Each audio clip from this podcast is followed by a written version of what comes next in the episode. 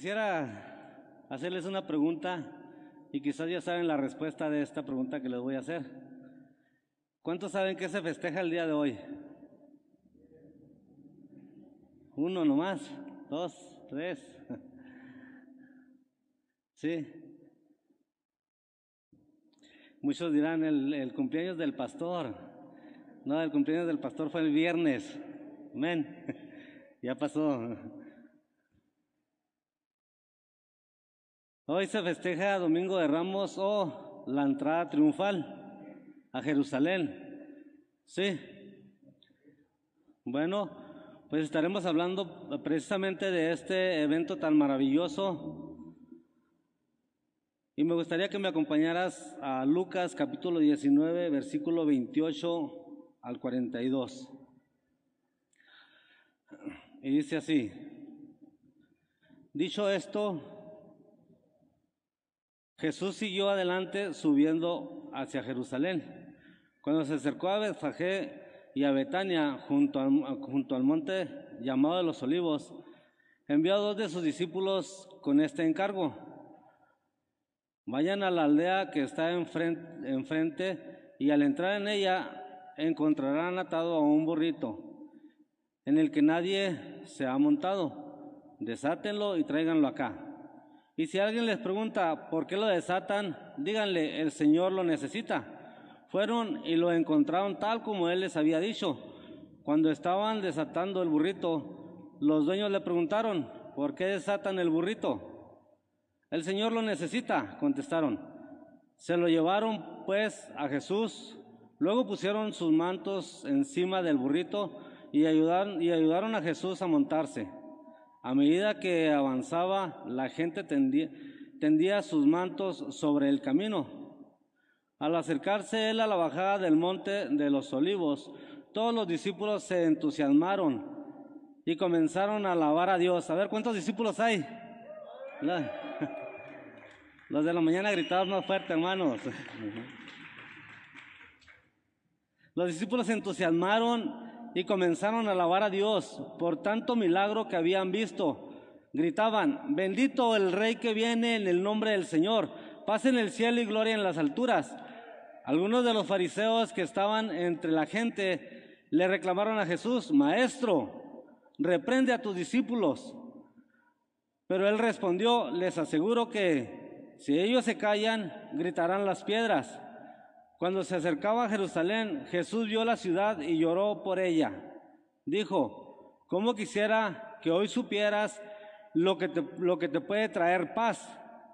Pero eso ahora está oculto a tus ojos.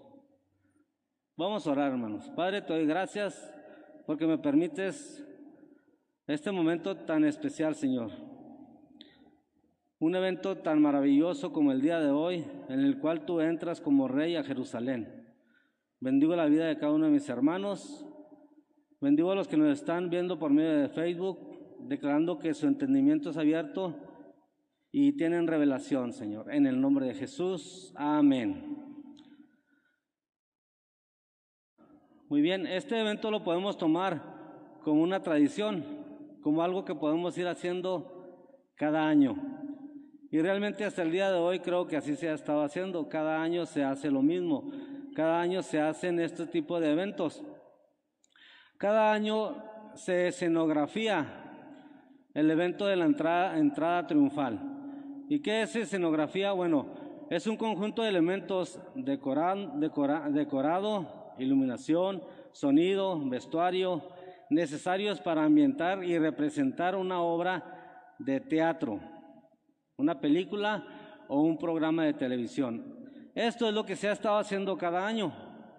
Cada año se escenografía por medio de actores, se acerca gente para poder ser parte de este evento y uno le, la hace de Jesús, consiguen un burrito, lo montan en el burrito, eh, la gente empieza a, a dar gritos, a lo mejor puede ser en la entrada de la ciudad, en la entrada del pueblo, donde va a entrar eh, este personaje y empieza la gente a hacer eh, ruido, empieza a hacer alboroto. Y, eso lo hacen cada año, pero realmente no hay un cambio, no hay una transformación. No hay algo que les, que les haga sentir en ellos que el evento está, eh, fue real y fue algo muy, eh, algo maravilloso y muy, muy revelador para, para muchos de nosotros, pero para ellos, ellos es algo de cada año, un evento que pueden realizar cada año y no hay transformación. En una ocasión, precisamente me acordaba yo el 24 de marzo, que fue el miércoles pasado, nos tocó ir a un, a un evento de estos y me tocó a mí cargar la cruz. Y yo cargaba la cruz y, cuando terminamos, pues yo estaba contento porque cargué la cruz, pero al rato seguimos con la parranda, seguimos con la fiesta, seguimos con la cerveza, seguimos con los alcoholes, seguimos con el baile y nos olvidamos de ese evento, el cual es muy importante. Lo dejamos atrás el haber cargado la cruz fue solamente una escenografía, algo que yo actué nada más, pero no hubo un cambio en mí.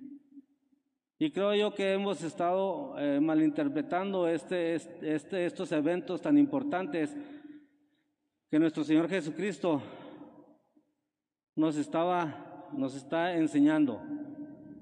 Jesús estaba a la puerta de un sueño, comenzando el gran plan de Dios, que era reconciliar al hombre o a la humanidad con Dios.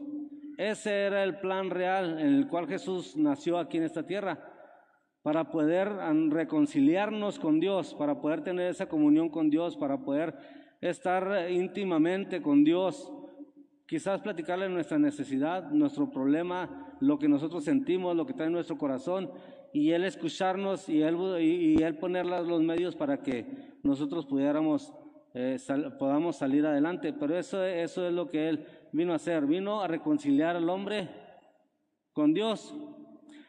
Por eso le puse yo como título a este mensaje, Camino a la Victoria. ¿Sí? Es un camino en el cual Jesús iba a recorrer, pero sabía que había algo que iba a recibir Él. Y esa era una victoria. Amén.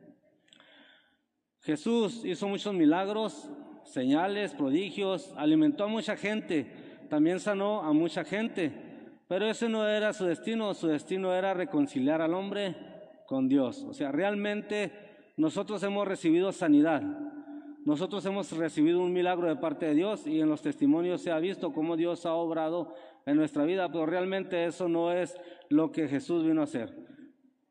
Jesús vino a reconciliar al hombre con Dios. ¿Sí? Y muchos nos enojamos porque no recibimos el milagro. Muchos nos enojamos con Dios porque le pasa algo a mi familiar y, Dios no lo sanó, Dios no lo ayudó y nos enojamos con Dios. Pero realmente Dios lo que quiere es que seamos salvos. Amén.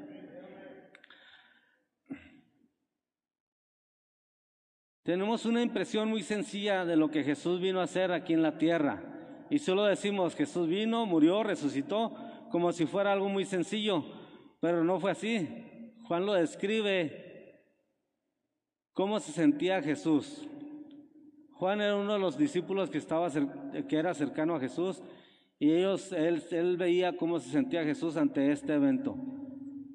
Sí, y todos conocemos el momento del, del Getsemaní, en la oración en la cual Jesús se postra delante del Padre y le dice, si es posible que pase de mí esta copa, pero no se haga lo que yo quiero, sino lo que tú quieres. Y en esta versión dice así, dice, en San Juan capítulo 12, versículo 27, ahora todo mi ser está angustiado.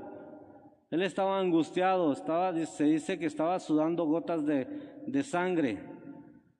Ahora todo mi ser está angustiado. ¿Y acaso voy a decir, Padre, sálvame de este trance? Si precisamente para este trance he venido. Y a lo mejor te haces tú la pregunta como yo me la hice, ¿y qué es un trance? A lo mejor que te duermen, a veces pensamos que nos duermen o algo, ¿no? Pero mira lo que dice que es trance. Gracias.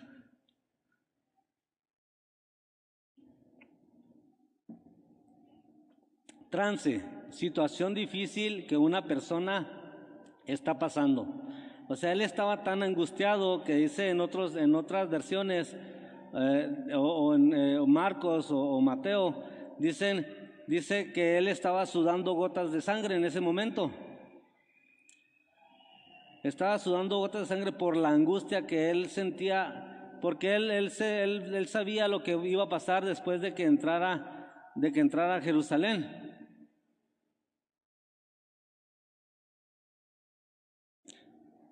Entonces vemos que no era fácil para aún. Así lo hizo con gozo, perdón, entonces vemos que no era fácil, pero aún así lo hizo con gozo, porque sabía que recibiría su recompensa. Él sabía lo que iba a recibir después de que pasara la entrada, ¿sí? Y en estos pasajes que hemos eh, leído anteriormente de Lucas, podemos sacar varias, varias, varios puntos de, lo que, de, lo, de estos pasajes, de una enseñanza que Dios nos quiere dar o nos va a dar. Puede haber, hay, mucha enseñanza en estos pasajes, ¿verdad? Pero a lo mejor no alcanzamos a verla eh, eh, todo, todo lo que, lo, que, lo que lleva a esto, entonces yo saqué algunos puntos nada más. Primero, era el cumplimiento de una profecía, una profecía mesiánica. ¿Sí? Aproximadamente eh, en, el, en el año 520, Zacarías declara esta, esta, esta profecía, que viene en Zacarías capítulo 9, versículo 9.